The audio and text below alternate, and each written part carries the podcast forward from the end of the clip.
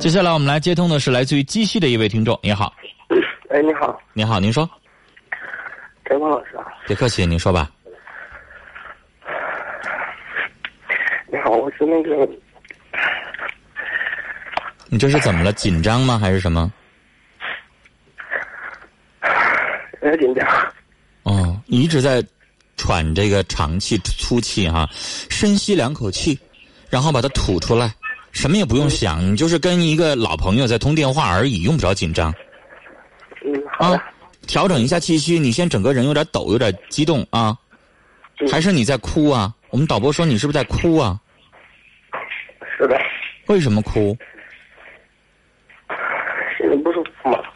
大小伙子遇到啥事儿了？哭。因为我，我跟你说一下吧。嗯。单亲家庭嘛。嗯。从他们离婚之后，我就不，我没感没感受到什么什么是父爱，什么母爱的。嗯。他们在你多大的时候离的？六岁吧。啊，六岁就离了。嗯，对。那你的意思说，父母大六岁，你稍微有一点记忆之后离婚，你就感受不到什么父爱和母爱了？对，没有感，从来就没有感受过。就你从小到大就感受不到爸爸妈妈的爱。对呀。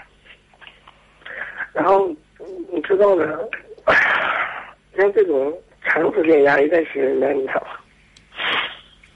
然后他今年二十四岁了。嗯。大概在两年前吧，现在说应该是两年前了。那时候嗯遇到一个女孩嘛。嗯。然后就是感觉好像就终于找到了那种那种归宿一样，你知道吧？嗯。结果结果出了大概有嗯一年多吧，然后。他就拿拿着我们所有的积蓄就走了，拿了多少钱？那个时候，因为家里我也说说实在的，没上过多少学嘛，工资工资挣的也不是很多，嗯，大概也就是三万多吧。那三万多对你来说也不少了。对我来说，那就是我全部了。对呀，你从小就缺少爱，不是好不容易找到一段爱，却这么对待你，当时报警了吗？报了，但是后来也是不了了之了，现在也没有没有个结果，没有说话。这是哪年的事儿？这后，其实现在来说都已经差不多两年了。嗯。然后，因为这个东西不是钱，不是钱来能来衡量的，你知道吗？是。因为就我感觉他。走了之后，感觉好天天一下就塌下来了一样，你知道吧？是，我能明白你心里渴望一份爱、渴望一份温暖的那种感觉、那种期待，但你遇人不爽，就是就是你你遇到了一个错的人，没有看清楚这个人，你的防备之心有点少。那个时候就感觉自己什么都没有，然后然后后来，因为因为我之前。我从小也是，真的说实在，是很少有很少有人管我那种。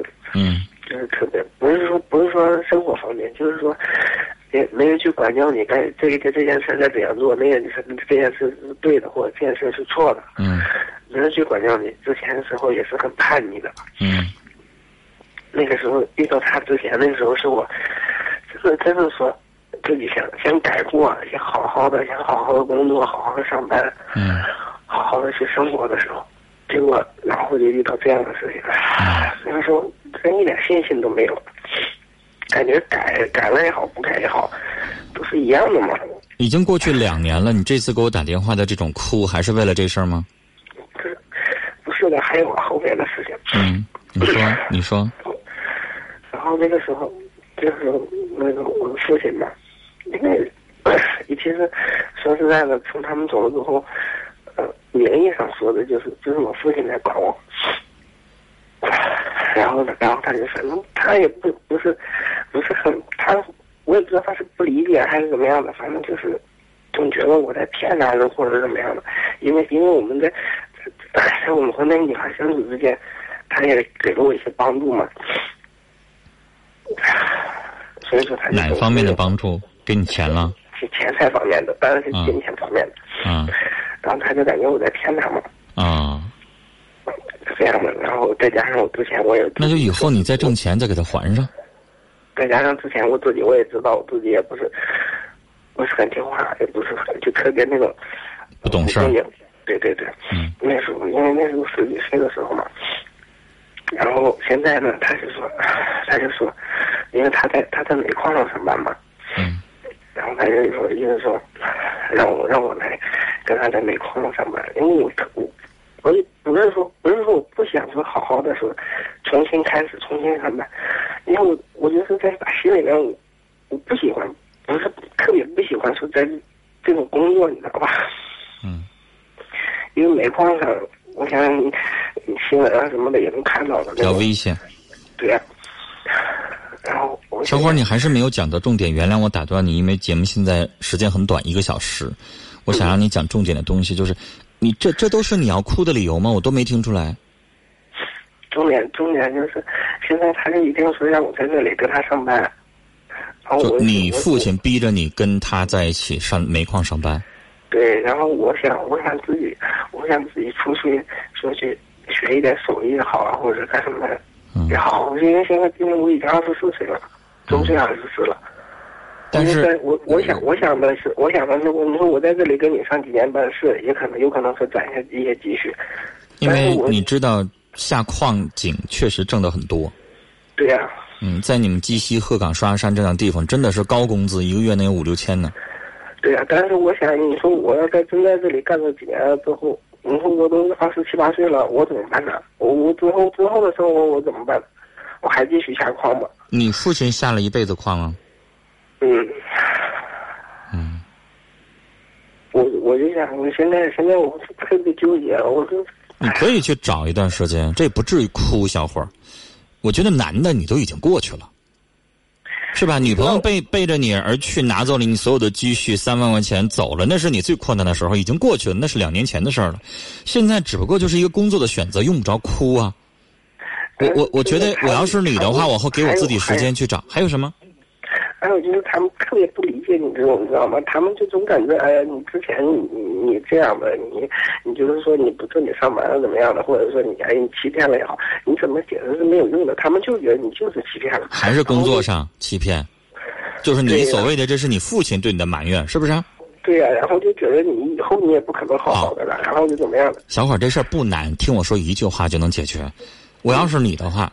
因为刚才你打断我，我要是你的话，我就会这么做。你不是觉得我不做这个矿工的工作我就没出息吗？那我就给自己一点时间，小伙儿，你在忍辱负重，哪怕有一年半的时间。举个例子啊。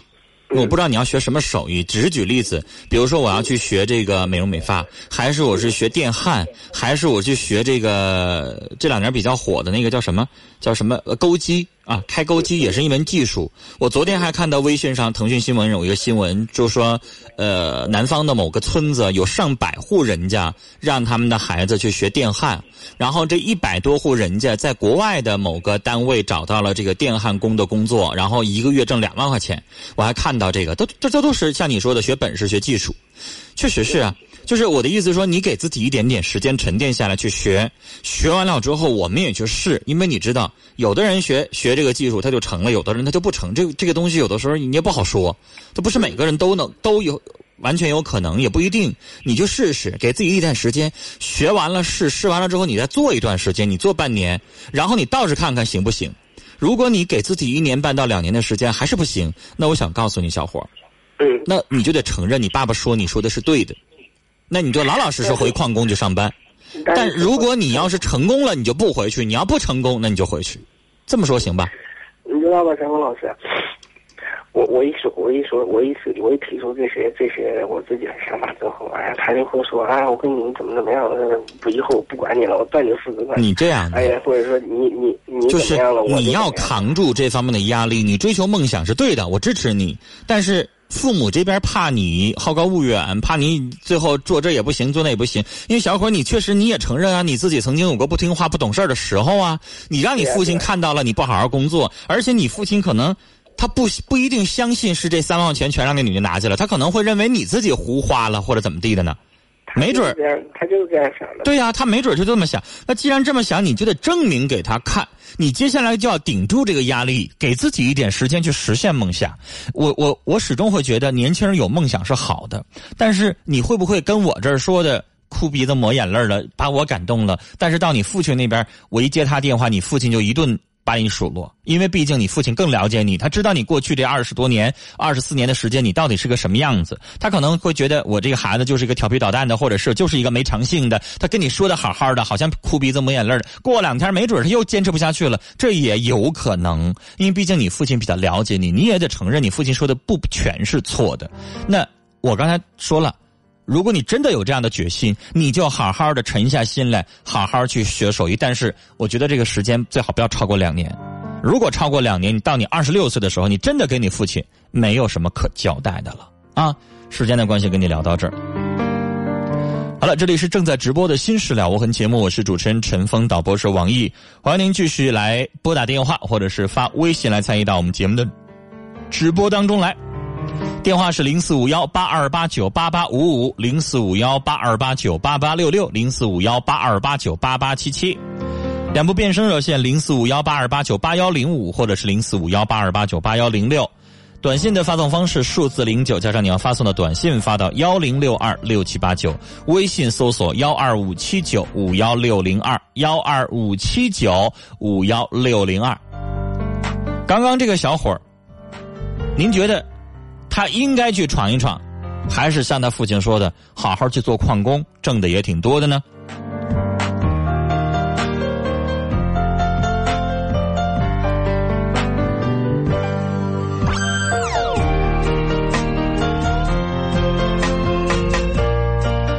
听友深奥说：“我同意他父亲的意见，好好做你的矿工。”丫头小白说。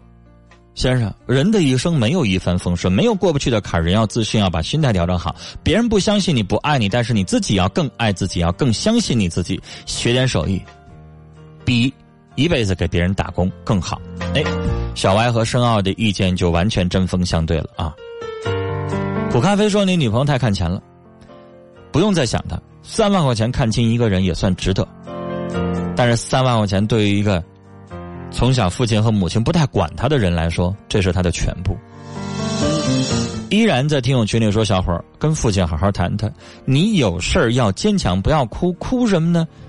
谁爱说什么说什么，让别人说去吧。”听友纯米说：“人为什么不能学会坚强呢？